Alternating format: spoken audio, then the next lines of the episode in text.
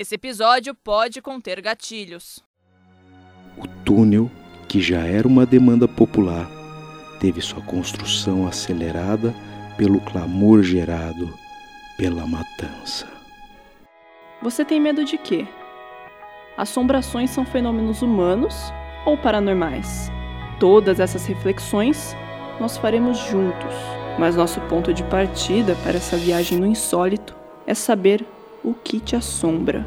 Esse é um podcast original que traz à luz da atualidade assombrações históricas, aparições, maldições, almas penadas e tudo que o inexplicável guarda em seus porões. O que te assombra é feito por Tiago de Souza, Silo Sotil, Júlia Zampieri e Matheus Haas. Assombrações de Campinas Episódio 1 O Fantasma do Túnel O subterrâneo da cidade de Campinas guarda um mistério apavorante. Um túnel de pedestres com 160 metros ligando as ruas Antônio Manuel e Linderwood, na Vila Industrial. Lá é a morada de uma ou de várias entidades fantasmagóricas que fazem questão de aterrorizar quem se atreve a atravessar seu túnel durante a noite. O túnel foi inaugurado em 1918, com o nobre propósito de ligar a Vila Industrial ao centro da cidade de Campinas. Ocorre que o túnel foi construído no coração inerte de um cemitério para vitimados da epidemia de febre amarela, havida entre 1889 e 1897, e que quase dizimou a cidade de Campinas. Há relatos, inclusive, que atestam a veracidade dessa informação. Nos idos anos 60, quando houve o alargamento da Avenida João Jorge, portanto nas imediações do túnel, inúmeras ossadas foram encontradas, o que leva a crer que o local era realmente um cemitério ou uma vala para as vítimas da terrível epidemia de febre amarela. Para além desse fato, a Vila Industrial, um dos bairros mais antigos da cidade, era povoada por trabalhadores da ferrovia, metalúrgicos, operários e suas famílias. Em 1917, portanto um ano antes da inauguração do túnel, houve uma greve geral e, em decorrência dela, um conflito entre trabalhadores e policiais, nas imediações de onde hoje se encontra o túnel assombrado. É importante lembrar que a cidade era dividida pelos trilhos do trem, e nas cercanias da Vila Industrial existia um portal chamado Porteira do Capivara, e que era o principal caminho entre o centro da cidade e a Vila Industrial. E ali, nas imediações do túnel, ocorreu uma emboscada contra os trabalhadores grevistas. Foi tamanho o impacto da chacina que a mesma recebeu até um nome: o Massacre da Porteira do Capivara. Trabalhadores foram assassinados por forças de segurança governamentais. O túnel, que já era uma demanda popular, teve sua construção acelerada pelo clamor gerado pela matança. Seria um fantasma de um ferroviário assassinado nessa chacina brutal? Mas há quem diga que o fantasma do túnel é o velho do guarda-chuva. Um senhor já de idade que morreu afogado num alagamento havido no túnel.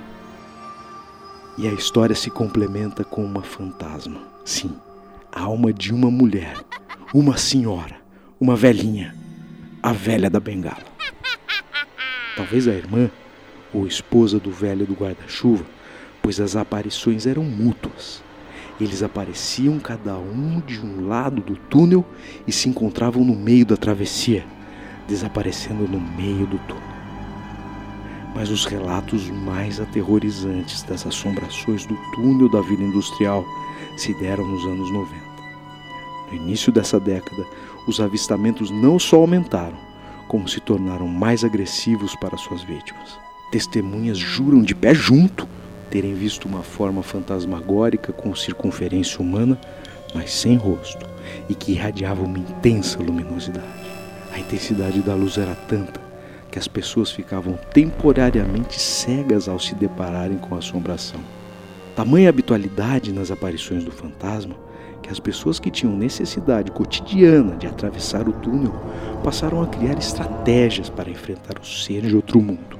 Por exemplo, usaram guarda-chuvas ou uma sombrinha para se protegerem dos raios de luz cegantes do poltergeist. O caso foi reportado pela imprensa da época, mas não houve identificação do espectro ou suas motivações. Essa foi uma das manchetes que estamparam os periódicos da época. Fantasma do túnel aterroriza a vila industrial. Aumenta o número de relatos sobre uma estranha aparição luminosa de forma humana, mas sem rosto, que apavora os moradores. Correio Popular, Campinas, 17 de setembro de 1993. O túnel passou um tempo interditado. Foi reaberto em outubro de 2019. E quem tiver coragem e curiosidade pode conferir ao vivo, ou nem tanto, a história que acabamos de contar. Mas lembre-se, quando estiver lá dentro, jamais deseje encontrar a luz no fim do túnel. E aí, o que, que vocês acharam do bagulho do túnel? Puta, eu não tenho guarda-chuva. Não tem? Que merda. Compre uma sombrinha. Ah, é mais a minha cara. Você sabe que o túnel abriu em 2019. Ele passou Sim. muito tempo fechado. E ele abriu em 2019. Eu já fui já, porque o, o saudoso Elder Bittencourt morava na Mestre Tito ali. E, e é, e é onde sai uma das saídas do túnel, é ali na da Vila Industrial. E, e um dia eu fui com ele, cara. Ele falou: Você já viu isso daqui já? E eu, puta. Atravessei o túnel com o Elder De repente Bittencourt. o Helder tá lá. Não, não com o odeia. Bittencourt, ele É, falou- é, Imagina, o Helder ia tocar um surdo, pelo menos hoje. Tadinho, o Helder que Deus o tenha, nosso querido amigo saudoso, faleceu. Querido, inevitável Querido. falar dele. Inevitável. Falar dele, da- não falar do Helder na Vila Industrial, nem, do, nem Sangue Nem Areia, Que que, é louco, o né? bloco do, do. Que era o bloco que o Helder ressuscitou, que era um bloco também antiquíssimo, né? Da Exatamente. cidade. Mas e aí, Ju? Você encara lá, passar no túnel? Ah, eu encaro, eu sou muito curiosa com essas coisas. Quero muito ver com os meus, pró- meus próprios olhos e os meus guarda-chuvas. Mas dentre as assombrações, né, que a história traz, tem a questão do, do cemitério, né, onde estão enterrados as pessoas que morreram na febre durante a época da febre amarela, né, que quase dizimou Campinas. E aí tem a questão do brasão de Campinas, né, que é a Fênix, que a cidade teria ressurgido depois desse momento Exatamente. bem sombrio aí da nossa história. Você sabe que esse assunto da febre amarela, até peguei aqui uma história, que não é um spin-off do nosso, do nosso tema principal, que é do túnel, mas sem dúvida, é, eu, e eu acho de verdade que a gente vai ter muito, muita história de assombração por conta da pandemia de Covid-19, da pandemia do coronavírus. Porque, cara, se você parar para pensar, é, é engraçado a gente falar isso, mas os ciclos se repetem, né? E Uhum. muitas das coisas que aconteceram há cento e poucos anos atrás nas antigas epidemias, elas voltaram a acontecer, né? Você vê que tem vala comum, Uhum. quer dizer, o que, que é um cemitério para pessoas, são pessoas pobres. As pessoas mais ricas, elas estão nos cemitérios, Não foram jazigo, não veladas, foram né? veladas. Não, não teve o luto. Não teve exatamente o luto. É, pessoas que talvez nem tenham entendido porque morreram do nada, compulsoriamente, Uhum. longe da família, enterradas junto de outras pessoas. Exatamente. E você sabe que a história aqui, eu não sei até onde ela é verdade, mas tem um relato aqui sobre é, a história de amor que trouxe febre amarela para Campinas, que foi uma paixão na nascida em Paris. Deixa eu ver o nome da pessoa aqui. Foi um cenário romântico campineiro. Luiz Roberto Camargo Penteado, estudante de medicina, se encantou pela professora suíça Rosa Beck. Vai lembrando o Barão Geraldo aí, né? De novo Beck. Os dois começaram a namorar e ficaram noivos, só que no fim do curso ele voltou para Campinas. A saudade fez Rosa vir ao Brasil para reencontrar o noivo no ano seguinte, sem ele saber. Mas em fevereiro de 89, olha como as datas batem. De oito- 1889, na viagem de Santos para Campinas, a jovem passou mal por conta de febre amarela contraída na passagem pelo Rio de Janeiro, que vivia uma epidemia. A jovem morreu sem encontrar o noivo e trouxe o vírus da febre amarela para Campinas. Eu sei que o vírus da febre amarela pega por causa do mosquito, né? Não é uma gripe, uhum. então ela não passou gripe para ninguém, mas muito provavelmente ela foi picada por um mosquito e os mosquitos começaram a picar geral, né? E aí, é, e aí foi contaminando. E a, só, e a jovem morreu logo depois de chegar ao município, em 10 de fevereiro de 1889. O atestado de óbito dela está no primeiro cartório de registro civil, mas o noivo só soube da morte de Rosa dois dias depois. O resultado é que ele ia no cemitério, ficava no túmulo dela chorando. É, dois dias depois, ele tomou uma poção letal de veneno e se matou porque não aguentou a dor. Essa linda e trágica história de amor foi no início da epidemia em Campinas. O texto que eu acabei de ler aqui é do Jorge Alves de Lima. Legal. É uma linda, trágica história mesmo. É, e 89 foi o ano do surto aqui em Campinas também. E é louco. E tem a outra história que é sinistrona, que é da primeira greve geral. Da greve, não sei se é a primeira, greve geral, que teve uma chacina ali perto da Guarda um Nacional, né? Guarda Nacional matou, matou os operários, né? Os operários Na que Vila moravam. Industrial, né? E a gente não sabe se também esse, esse, esse algum dos fantasmas é algum operário grevista. E, a, e o velho do guarda-chuva, que aí já tem até uma.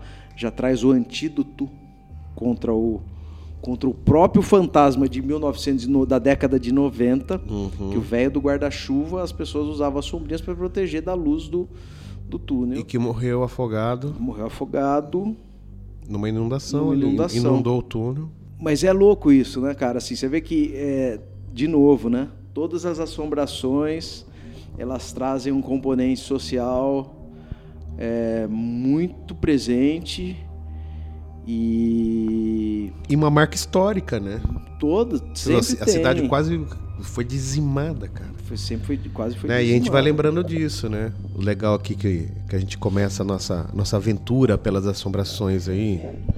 Vivendo uma pandemia. A gente tá ainda é, na pandemia. Não né? poderia Do começar COVID, de forma. Morrendo gente pra burro. Mais coerente. Um monte de conversa fiada. E depois você for pra, pra epidemia de, de gripe espanhola vai ter antivacina, vai ter tudo igual, é um ciclo maluco que se repete com uma intensidade muito parecida, né, com a diferença que tem o WhatsApp.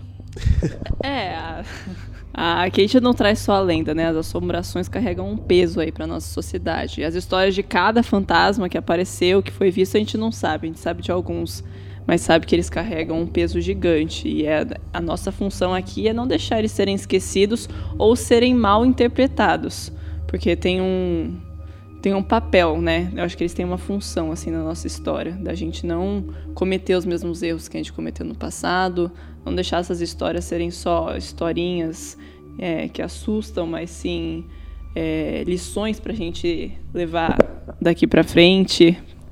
Ainda mais agora, né? Nesse momento de pandemia que a gente está vivendo, né? Que não seja, não se torne só uma assombração, que seja uma lição para a gente viver numa cidade, quem sabe, uma sociedade mais fraterna.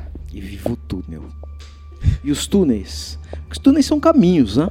Sim. Porque esse, esse túnel mesmo, ele tem uma. Eu, eu ferrei agora, porque o, a, a, mensagem da Júlia foi tão boa e tão séria, e eu, eu fui falar uma merda, acabei com o desfecho. Eu acho que eu vou bem. devolver para ela, para ela falar a última coisa, porque não tenho mais o que falar. É isso aí mesmo. É, ela tirou o nosso fôlego aqui. Ela é a nossa luz no fim do, desses túneis horrorosos, grisalhos. Eu tenho um pouco de medo de falar do luz do fim do túnel quando temos esse, esse túnel da Vila Industrial aí. Mas enfim, Ever não deixa de ser. Mas é por isso que a gente se complementa, né? Linda. Isso aí. Lindos. Beijo, Espero beijo. que vocês tenham gostado nosso primeiro episódio. E fiquem aí que tem, tem mais. Tá chegando mais. É isso aí. Beijo, beijo. Até a próxima. Obrigado. Beijo. Esse foi mais um episódio da temporada Assombrações de Campinas do projeto O Que Te Assombra. Não esqueça de escrever pra gente nos comentários, porque queremos muito saber o que te assombra. A direção e edição é de Júlia Zampieri, a pesquisa, o roteiro e os textos de Tiago de Souza e Silo Sotil, e a direção de arte de Matheus Haas.